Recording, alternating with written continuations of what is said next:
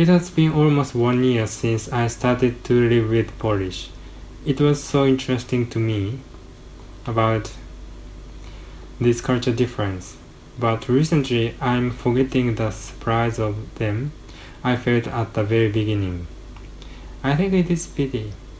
In this podcast, I want to remember how those interests are through interviewing with Polish. As a challenge, mm, actually I am a mm, beginner of English speaker, but I try to interview her in English. Then let's start. Introduce, please introduce about your country. How, what what is Poland? Wow, that's a very difficult question, I Mm. think. M- more more Because- basic more basic one. Where, where is Poland? Uh, you mean like these things? Uh, actually, um, actually in Japan, Mm. very limited people know But that's Poland place. ah the location. Mm. But I think the good point is that most of Japanese people know that Mm. the capital of Poland is Warsaw. Mhm. Really, they know the capital. Maybe they don't know the location, Mm. exact location, Mm. but they are they know about the capital. Mm. So okay, uh, yes, in Japanese it's uh, Warszawa, Mm. right? In Polish we have Warszawa, so it's actually the same. Mhm. But we are talking in English, so let's use the Warsaw. Warsaw. Warsaw. Mm, Mhm. Yes. Um, but you mean the location? Mm. Mm, for some of you who are oriented in the European map, it's like if you have the Ger- if you have Germany Mm. and on the map of the Central Europe, Mm. Poland lies um, east. It's just right after Germany's eastern border. Mhm. Um, yes, as I said, it's the center, Central Europe. Um, Mm. someone sometimes people call it like Eastern Europe, but I must disagree. Mm. This is like almost the center, the heart of Europe uh, when you look at the map. And then again, on the if you go uh, again to the east, you'll have Ukraine, Belarus, and Lithuania. Mm. Um, in the south, we have uh, range, mountain ranges, mountain range, uh, Range? range. Yes, Range, mountain range. mountain range. It means like there are mountains like in a Ah, line. Okay. okay. Mhm. So 山脈 maybe, maybe. Mm. Yes, and here we have Czech Republic and Slovakia, Mm. uh, very beautiful mountains. Mm. And in the north, Mm. uh, there's the Baltic Sea. Mm. Uh, if you cross the Baltic Sea, you can easily get to Mm. Sweden, to Mhm. Denmark. Mm. Uh, so that's the location. The Poland is the biggest country in Eastern Europe. In the central, and um, it's not the biggest. Mm. Ukraine is bigger. It has Ukraine has more inhabitants Mm. than Poland, and well, Russia is like most of Russia's territory is in Mm. Asia. I Mm. don't know how to count it, Mhm. but but po- but Mhm. actually Poland is one of the biggest countries in Europe. Mm. Like The- maybe the- the uh, size you mean? Yes, the size and also Yes, the population. Mhm. It's almost 40 million people. 40 million. Mm, it's like Mhm. 38, maybe Mhm. 37 million. Mhm. So almost 40 million. And compared to Germany, I Mm. think they have like something like 80 million, m- maybe Mm. uh, just like France. Also, Mm. Spain Mm. is quite big. Mm. Well, Italy, Great Britain, but it's one of the biggest countries. Uh, maybe uh, in Eastern Europe, Mm. uh, the most important, you, I mean, uh, the uh, economically the Mm. very the big biggest. Yes, yes, yes, country. yes. It's a very large market. Mhm, Mm, producer mhm, of agricultural goods Mm. and not only of course mm, right now like high technology mm, mm, is also uh, developing mm, IT uh, maybe IT. especially IT mm, Oh really? yes yeah Do you know what kind of IT? Um, it started with all of these Western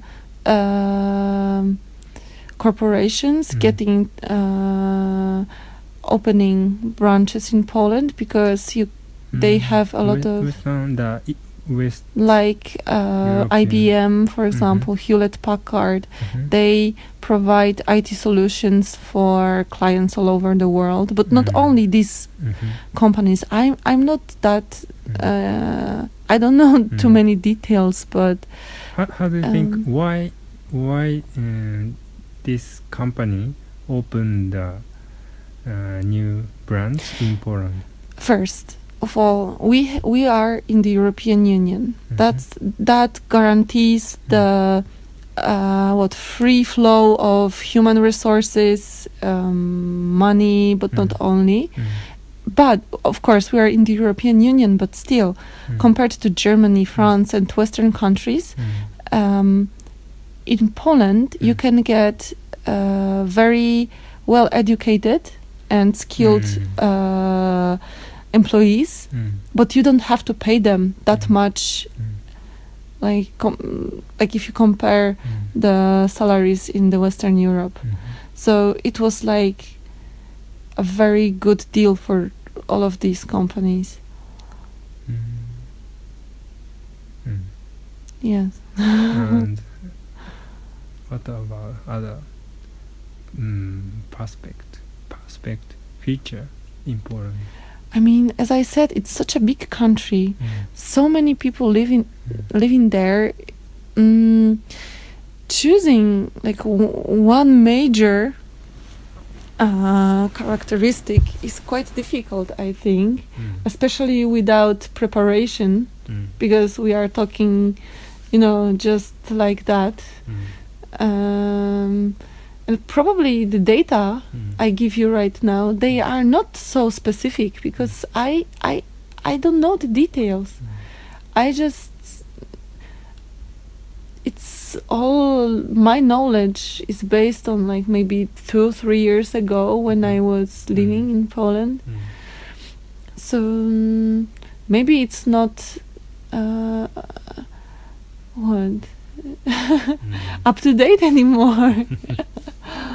But mm, what I know is that um, we still are one of the Mm. biggest mm, uh, producer of agricultural goods like food mm, and fruit, fruits, meat, and Mm. wheat. Also, um, Poland attracts many, many. Uh, it attracted, f- like, mm, for a couple of recent years, it attracted a lot of uh, investments from abroad.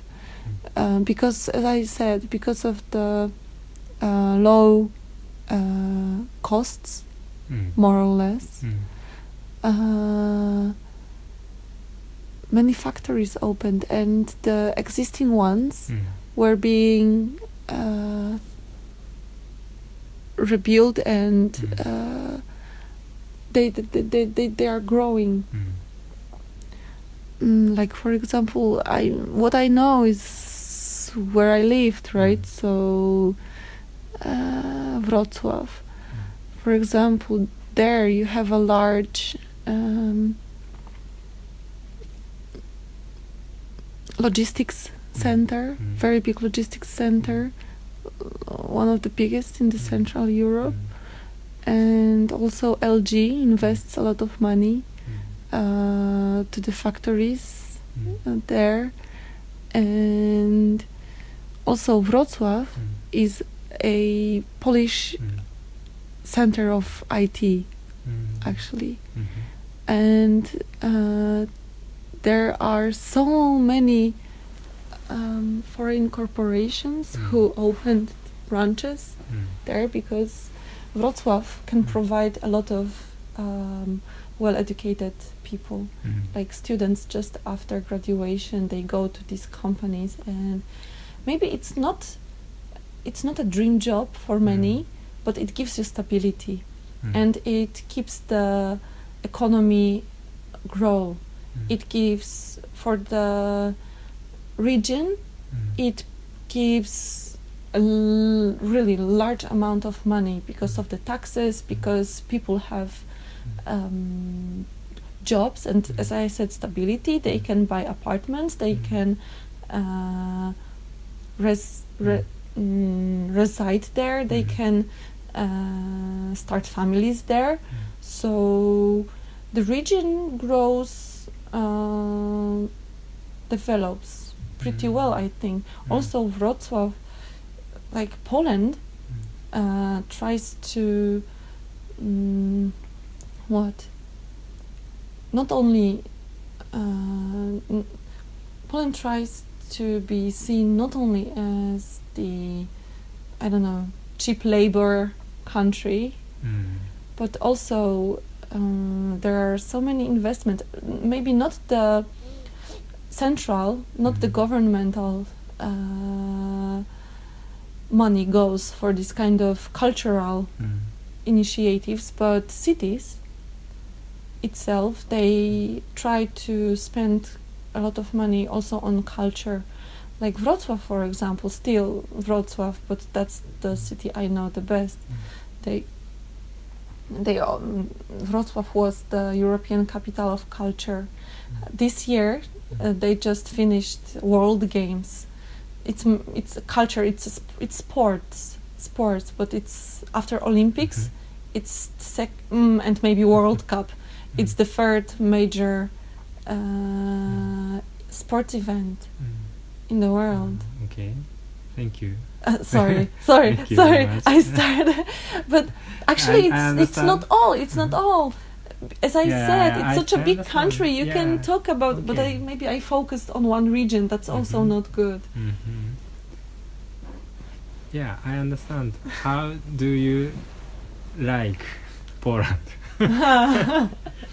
Mm, and it's not that i like th- these are all uh, objective uh, things it's not Mhm. like i like poland it's it there these Mhm. are facts Mhm. Yeah, but maybe.